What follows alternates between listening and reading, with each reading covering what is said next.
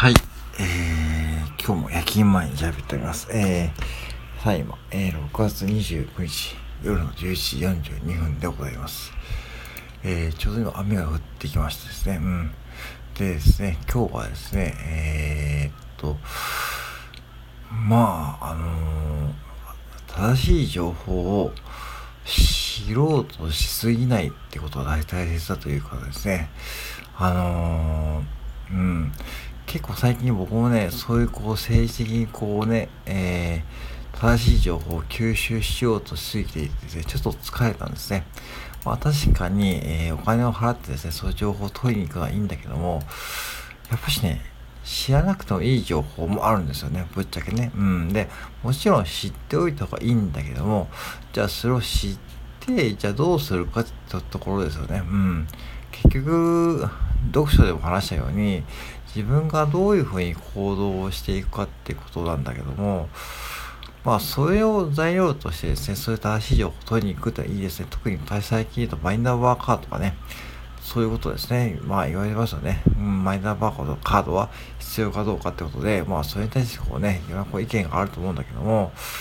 まあそれでね、まあじゃあなんであれをね作ってるかということを、本当の意味とかもね、まあ、勉強して知っ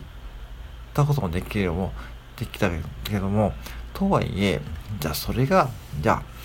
自分の生活にどう影響するかってところで、うん、あの、ね、考えたときに、あまりこう知りすぎてもね、もしこれ食べ過ぎと同じようにもう疲れちゃうんですよね、体がね。うん。それでエネルギーを使いすぎちゃって、なんかね、こう、なんか、正論マニア、正論マニアっていう風になっちゃうと思ったんで、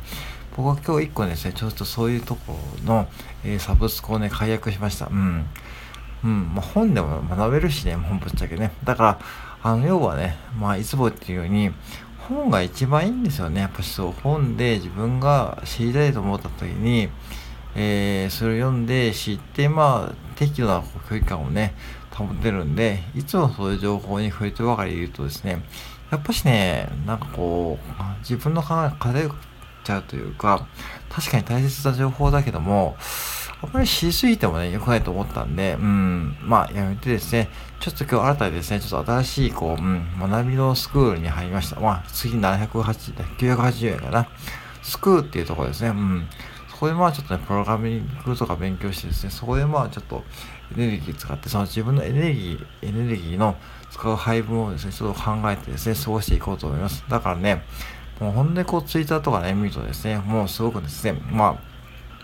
正論めいたことね、言ってる方がね、多く見ますけども、とはいえ、じゃあその方々がね、じゃあ実際にこう国会という政治の場に立ってですね、活動するかというと、やっぱりやらないわけですね。うん。それでやったらね、まあね、こう説得力があるけども、なんかね、それも違うような感じがしたんで、まあぜひね、この自分の直感を信じて、まあ生きていけばいいなと思ったんで、はい、そんな話をしてみました。はい、以上です。